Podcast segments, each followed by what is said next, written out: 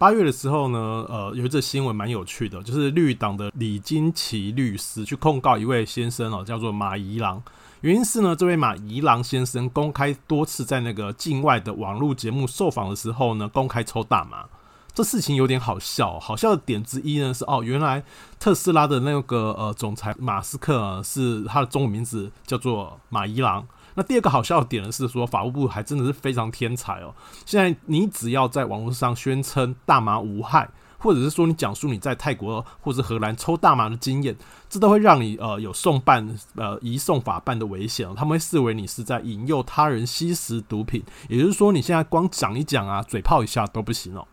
好了，这里是尤军的小东西，我们今天要聊的题目就是大麻。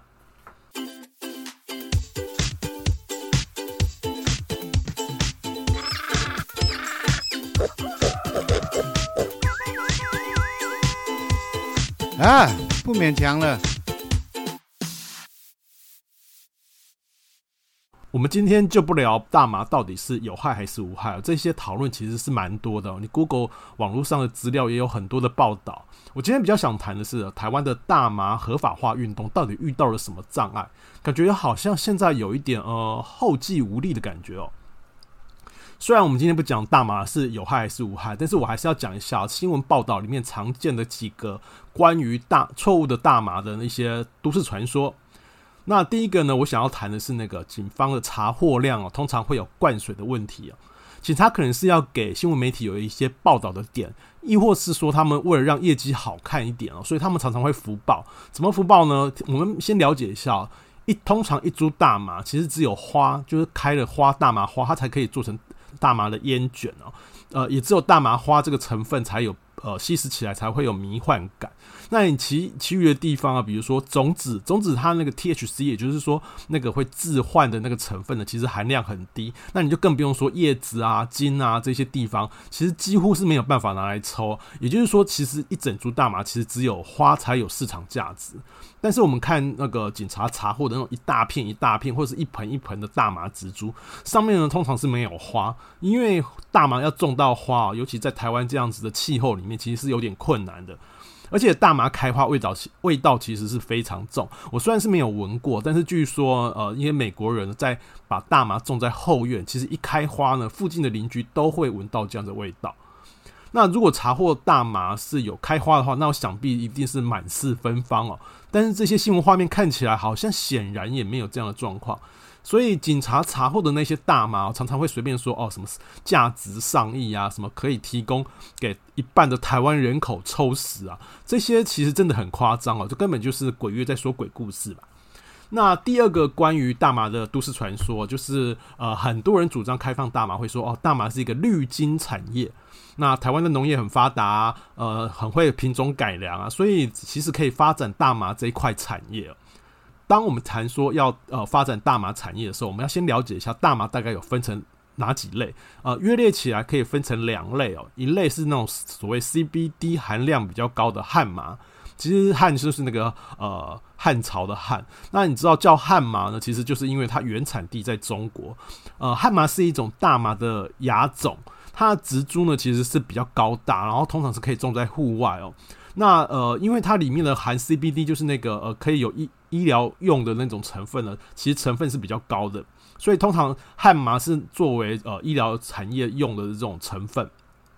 那另外一类呢，就是那种大麻的那种娱乐性大麻，就是你抽了会嗨，然后会有迷幻效果的这一种。那我们今天要谈说哦，台湾要发展大麻产业，那到底是要发展哪一种大麻？那我就先结先说结论好了，其实这两种大麻其实台湾都没有机会。首先呢，我们来讲一下那个医疗用的汉麻。其实中国在二零一七年的时候就呃就成立了一家汉麻公司汉麻集团哦，他们的市占率其实占了全球大约一半，CBD 的那种产量其实大约占了一半了。然后，虽然中国本土是禁用大麻，不管是娱乐用还是药用，他们其实都禁止了。可是他们国家呢是非常特殊，就是中国这个莫名其妙的国家，他们是用国家的力量去扶植种植大麻，而且是工业化大批的种植。那种植地种植地就是在先是在云南，那这几年开始也在黑龙江那边大批种植哦。你知道中国就是能把一个产业玩到鬼哭神嚎，这是非常具有中国特色的这种呃国家力量。自从中国的汉麻集团加入了这个市场之后呢，整个国际的医疗用大麻萃取物，就是 CBD 呢，因为中国的加入，价格大跌，因为它产量太多了。那中国用这种大批呀工业化的种植，其实可以降低成本。那很多人会说啊，啊那台湾有这么多的闲置农地啊，可以拿来种大麻。哎、不好意思哦，请大家回去念一下国中或高中的地理课本。台湾的农业其实体质是属于小农，那农地呢其实又非常小而破碎，所以你要跟祖国这种大批工业化然后硬干的方式种大麻，其实台湾根本就没有本钱跟人家拼种植汉麻这样的市场。那再来，我们就要说哦，娱乐用大麻，其实娱乐用大麻这个利润蛮高的。娱乐用的大麻其实价格通常比较高，那它潜在市场呢，其实也比较大。你想想看嘛，医用大麻其实用的毕竟只有病人，可是以娱乐用的对象呢，却是整个成人世界。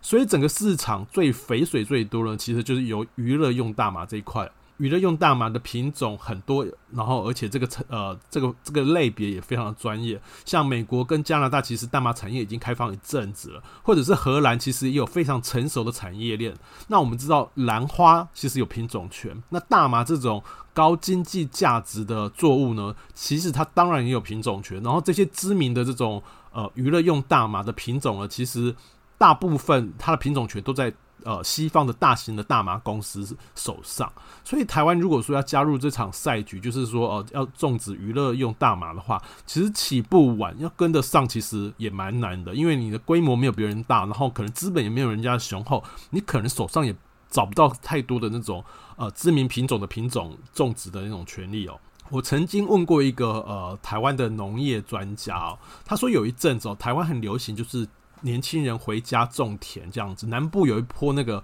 返青农返乡的热潮。那这些返乡的务农的青年呢，曾经去找呃这位农业专家做咨询呢，他们想要知道说台湾到底适不适合种大麻。那他们研究了一阵子之后呢，决定放弃。除了说台湾的法令有很多的限制，种大麻现在还是属于违法的。那呃这个这个呃我采访的这位农业专家，他用很简单的几句话就把这件事情讲透了。台湾他说呢，呃，台湾连卖芒果、卖香蕉这个出口呢，其实都做得哩哩啦啦。那大麻呢，这个其实是更专业而且更竞争的市场。他认为其实很难在短时间做得起来，甚至你要把它做起来，也可能呃也不是那么容易。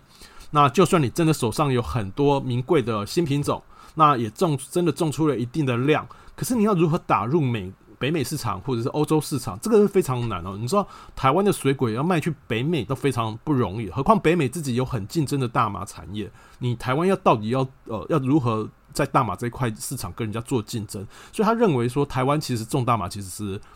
呃有点痴人说梦嘛，其实是很难的，很难有发展的起来的机会。那说到底呢，其实大麻绿金这个是其实是一个唬人鬼扯的一个噱头哦。不过呢，我倒是意外听到一个可能跟大麻绿金有关的有关的行业，就是做植物灯。呃，二零二零年前后，北美开始开放大麻，然后呃。开始有很多大麻公司开始成立，然后一些昂贵的品种的一些大麻，他们其实是在室内种植，然后靠植物光打灯。那其实台湾的植物灯其实是做得不错。那一阵子其实有一些植物展，很多的那个呃台湾的灯具公司会去参加那些植物展，那常常就会有那种大麻的呃商家会来询问。不过呢，通常呃询问这些植物灯，其实也是只是一般的询价而已。我当时采访到一位台湾植物灯的业者哦，他说台湾的植物灯虽然的做的品质不错。然后中国的品质稍微略微差一点，可是它的价格便宜非常多。那对于那种需要一次购买大批灯具的业者来说，其实中国的植物灯其实还是比较有价格的吸引力哦。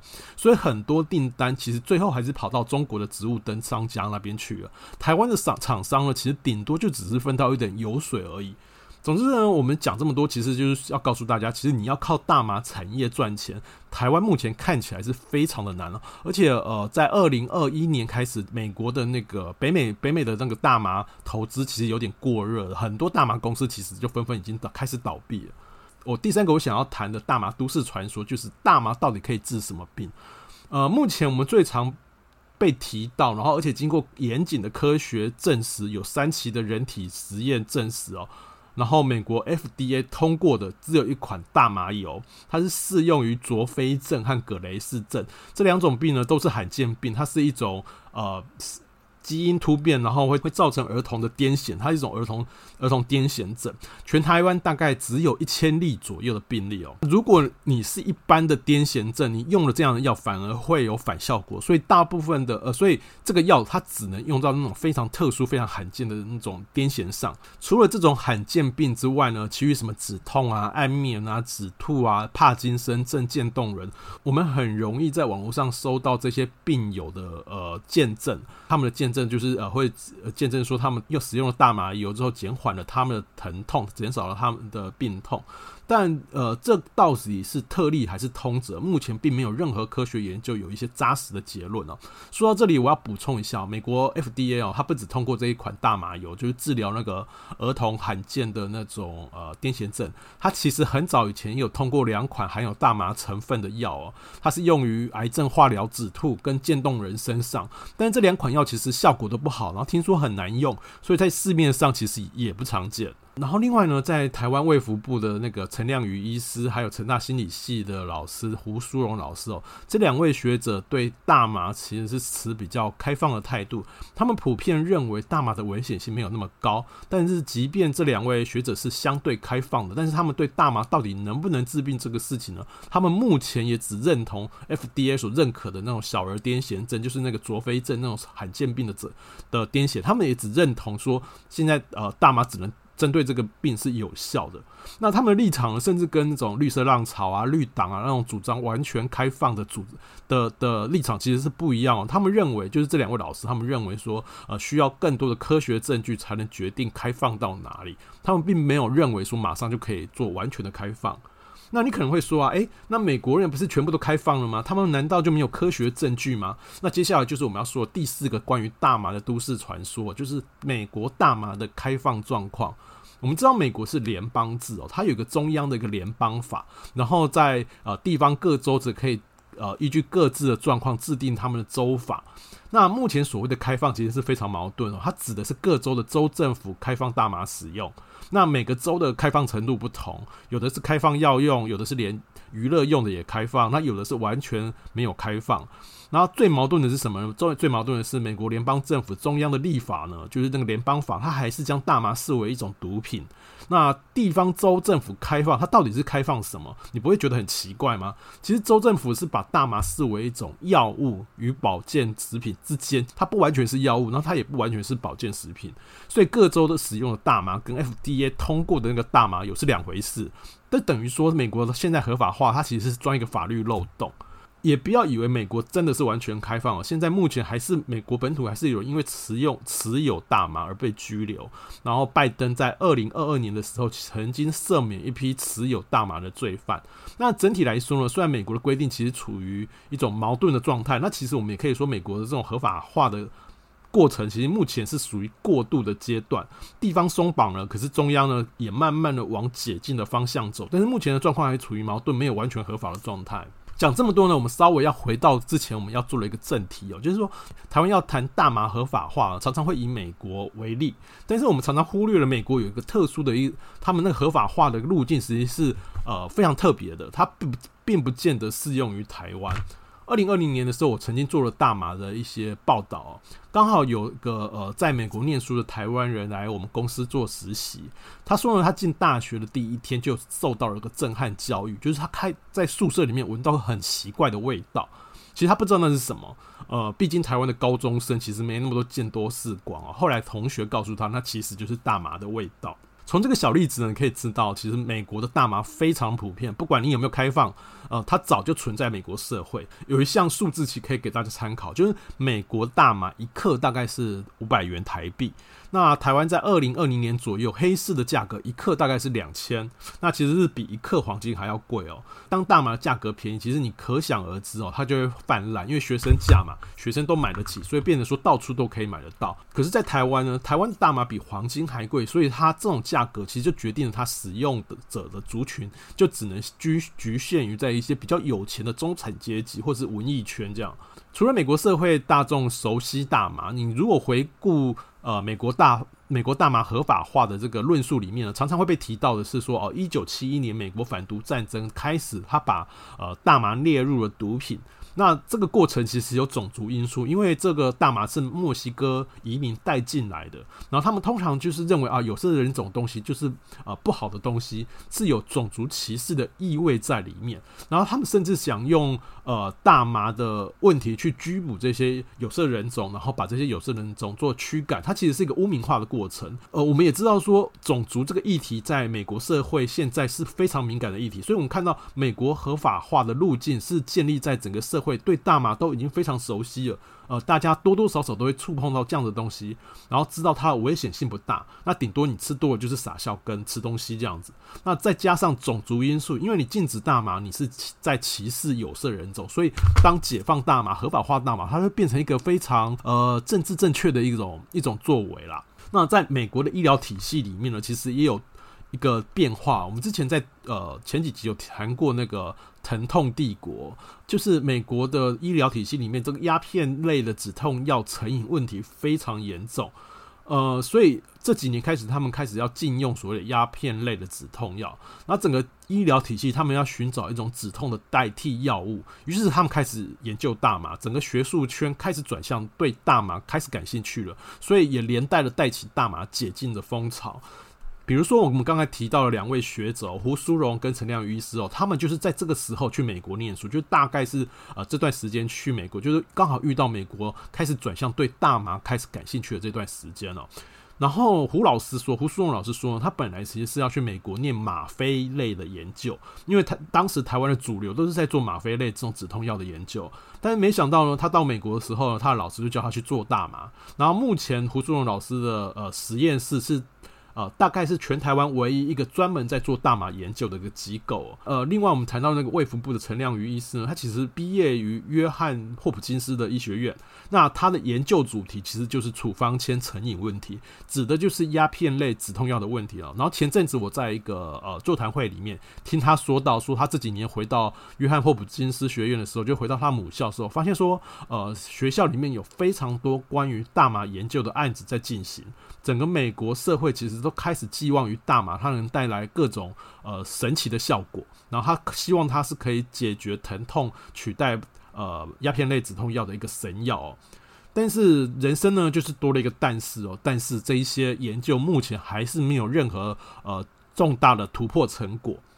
不过呢，胡苏荣老师说，大麻在呃癌末病人的止痛上其实有显著的效果。但我们之前也讨论过，癌末病人的疼痛其实是一个人数不多的市场，所以对整个医疗或是整个社会来讲，它的那种影响其实还是不大。那美国的这种合法路径，就是他们合法化的一种策略，其实可以复制到台湾吗？呃，也是一样，先说结论，我觉得是不行哦。台湾社会有一个很大的根本上的差异就是社会，台湾社会对大麻实在太陌生了。在戒严的时候呢，最早的那种烟毒条例，它甚至是没有把大麻列入管理哦，因为整个社会没有人在用大麻，然后对大麻也不了解。这几年开始有那种犯罪史的研究者去考证，在蒋介石时代呢，会他们发现说，突然政府下了一道行政命令，要求把大麻列入管理。可是当时明明没有什么，台湾没有什么人用大麻，对大麻也非常陌生，为什么会需要一个法律去列管呢？呃，一般认为会这样列管大麻，可能是当时台湾的政府受到美国反毒战争的压力，就也就是说，台湾跟着美国定了这样子的法律，即便台湾本土其实根本没看到大麻。那我们从这个立法过程，我们可以看到，就是。呃，台湾对社会对大麻陌生，然后呃，立法结果又受到美国的影响，因为大麻太贵，呃，因为大大麻的价格太高，所以使用的圈子呢，其实大部分是富人啊，或者是呃艺文圈的人啊，这些人呢，相对于劳工或是特种行业的小姐，这些人比较不容易被警察抓到，所以也不容易曝光。因此，台湾就算有人偷偷在抽大麻，大众呢，其实对大麻的那种呃认识也是完全陌生而不了解。当我们这个社会其实长期对大麻不了解，然后教育又长久告诉我们大麻其实是一个毒品，那你现在要如何告诉公众说这个东西应该要开放？我觉得二零二零年绿党那时候用了一个非常聪明的说服策略，他告诉大众说大麻可以治病。这个策略呢，在当时的确掀起了讨论，大家开始认识说哦，原来大麻不是我们想象的那样。但也就是说，所谓的大麻可以治病这样的说法呢，现在又把整个呃合法化运动给卡住了。我们开始可以接受大麻可以治病这样的说法，可是我们认真去追究说啊，结果真的能治的病，其实也就只有罕见病的那个小儿癫痫、卓菲症而已，其余各种病痛呢，也仅止于个人经验，没有实际严谨的证据，所以你没办法诉诸一个让大家有共鸣的一个理由。我在二零二零年那时候采访了一些卓菲症，也就是刚才讲那个小儿癫痫症的一些家属，他们其实算过 FDA 认认可的这一款呃大麻油，台湾可以用专案的方式申请。那呃。那这款药的药价非常贵，二十五天要花十万元，这个是几乎台湾不太有人可以负担得起这样子的药价。那我在隔了一两年之后，我再回头去问这一群卓菲症的家长，有人申请吗？那当然是完全没有人申请。所以你说台湾开放了，的确是开放了部分的大麻油使用，但是这个开放也没有人真的能享用到这个开放所带来的好处。食药署其实做了某些开放的一些措施哦，台湾人是可以在境外买不含 THC 的 CBD 产品，但你不能转卖，而且你一次买的量只能你自用。所以那阵子很多境外的一些网站，它开始针对台湾人卖一些不含 THC 的 CBD 产品，然后。愿意出证明给你。据我身边使用过这些 CBD 产品的朋友呢，有人是因为失眠使用，有人是因为背痛使用。那使用的效果呢，好像也是因人而异，就是呃没有说完全没效，但是也没有说完全的很厉害的神效，所以它有点因人而异的状况。我认为食药署这种开放的手段其实是呃很聪明哦。这个做法其实它适度回应了开放派要求的这种医疗用大麻的开放。你要医疗用好，那我就开给你医疗用，一种有限的这种开放，那让你可以买到大麻的相关产品，但是买的很麻烦。那这我就是开放，就是让你买的很麻烦。那对这群合法化的倡议者来说，用医疗大麻作为策略，这个时候其实就变成了一种困境哦。对这群合法化就要求呃大麻开放的这群倡议者来说呢，你用医疗用大麻作为一种策略，其实在这个时候会变成一种困境哦，因为你没办法证明还有哪些病需要大麻，或者是说最根本最根本的原因是你找不到台湾普罗大众的生活里有一个很需要大麻的理由。从医疗用到全部开放，其实是一个很漫长的过程，甚至说这是完全两样不，那是完全不一样的事情哦。就是医疗用的开放跟我全面开放是两件不一样的事情。比如说，呃，K 他命，你知道青少年在拉 K 的那种 K 他命，其实也有在用，也其实也使用，其实也在医疗上有使用。比如说兽医有用来做麻醉，那有一些门诊呢，人的一些门诊。有一些简单的手术也会在用 kate 他命来做麻醉。台北荣总还有振兴医院呢，甚至有一些研究已经出来了，他们证明 kate 他命可以呃用在那种急性严重的忧郁症患者身上。那这个研究呢，甚至是独步亚洲啊，整个东亚最呃唯一的一个实证研究。那目前我知道他们的做法是用专案的方式在用 K I K 他命在做治疗一些少数重度忧郁症的患者。那岔开来讲一下喔，美国其实也蛮神奇的。美国有一些私人精神科诊所，他们其实现在已经开始在用 K 他命做治疗各种精神疾病哦，然后收费非常高。然后他们的药其实放在一种注射筒里面，有个特殊的注射筒，然后直接把 K 他命打到鼻腔里面，真的就很像拉 K，只是说它收费非常贵。那我要说 K 他命这个例子呢，我是想说，你看 K 他命它很早就医疗化，很早就是合法的医疗化了，但是 K 他命它始终还是呃。被视为毒品，它并没有跨越到一种全面开放，可以拿来做娱乐用。那大麻的困境也是啊，你在医疗医用的那种领域，科学实证本来就不多。那就算已经有一个程度的科学实证，那你还是只能证明说医疗上需要这样子的。呃，大麻，但是你没有办法，你要跨到一种娱乐用或者全面开放，你需要进行更强烈的、更强强度更强的一种公众说服，你一定要找到一个更强的理由，告诉大众说你需要大麻。这也是我认为哦，现在台湾大麻运动没有办法再走下去的原因哦。左派的比较呃，左派的说法是说，如果你没有办法证明这个物质有问题，那你就应该开放。我一开始我也蛮认同这样的说法，可是这几年我看到泰国开放后开始变得非常混乱，就是那个。用大麻的状况非常混乱，我立场我的立场开始有一天转变哦，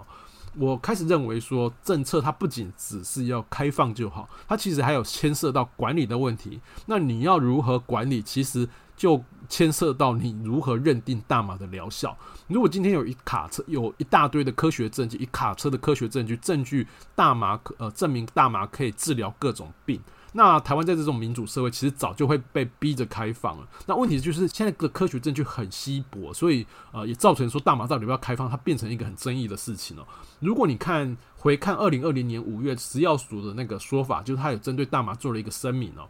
他们的那个态度其实是跟着科学研究走，也就是说呢，证明到哪里。他们就开放到哪里？你可能会嫌这样的做法有点保守，但是你问题呢？你去看一下各大新闻网站，台湾的各大新闻网站的留言留言，你只要看到有关于大麻的主题，你就会发现下面的留言开始滑坡，滑坡到吸毒仔，然后开放毒品这种东西，然后各种反对声浪就会出来。我记得那时候被罢免立委的陈柏惟。那时候对大麻是采取比较温和、比较友善的态度，但是一到了选举呢，这件事情就被对手挑出来讲，他就讲说，呃，陈柏伟主张毒品开放毒品，所以在这种在这种民意气氛下，台湾如果像美国那种开放方式，一定会有反对党跳出来，他说你开放这个呃。这种毒品是没有任何科学证据，那事实上的确也没有，就是科学证据是非常少的。然后你如果要仿照美国用大麻药局的方式来管理，诶，那台湾的情境又会出现，大麻药局他们会被认为是一种呃毒品转运站，然后被视为一种嫌恶措施，不要开在我家附近。那当有这种声音的时候，你又要如何去说服社区接受这样的大麻药局的存在？我是可以理解左派那种说，呃，你无法证明这个药有害，你就应该开放。但实际上，我觉得我们必须要用一个更实际的呃眼光来看这个事情哦。开放并不是那么简单，你必须要进行很。频繁、强度很强的公众说服哦，公众说服是必须在人们的生活里面找到他们需要大麻的这个需求。我认为大部分的群众其实是保守又反动的。你去看一下雅虎新闻或是赖新闻的留言区，你就会知道，那大麻合法化这是一个非常需要政治技巧去沟通的议题。而在台湾的状况呢，呃，很聪明找到医疗用这个大麻这个策略当做起点。但这个策略现在看起来也走到尽头，它接接下来需要一个更有力的一个说服连接，要不然这个议题它终究只会困在这里，被卡在这里。然后呢，呃，卡在这里之后会变成怎么样呢？然后呢，你就会发现说，上面的主政者就是政府的主政者，他换了一批保守的人，这个议题就会开始往保守那一端摆荡。例如这次法务部的这种声明。你就可以很明显的发现说，当法务部的主政者是一个比较保守的主政者的时候，他对这个东西的管制，他就会往那种保守的方面去摆荡。那任何的社会发展，其实像我们之前讲过，任何的社会发展，它都是一边进步一边后退，然后边走边修正，能够一直往前走一步到位的议题通常不多。何况大麻这个呃，在台湾是这几年才重新被认识的一个新议题。二零二零年那一阵子，很多人很乐观啊，因为那时候同志婚姻刚过，那社会弥漫了一股自由啊，然后开放的那种气氛，好像说大麻合法化也指日可待。那个时候我也是有一点这样相信这样的说法。不过二零二三年的现在，我对于这个大麻合法化的运动，我觉得有一点悲观，好像我觉得它这个运动的能量好像已经走到了尽头。那如果你对这个议题有任何其他的想法，也欢迎在留言区跟我们留言互动。或者是说你喜欢这集的内容，也欢迎在我们留言区的连接有个抖内的连接，然后抖内我们。这里是不勉强，我是尤军，下次见，拜拜。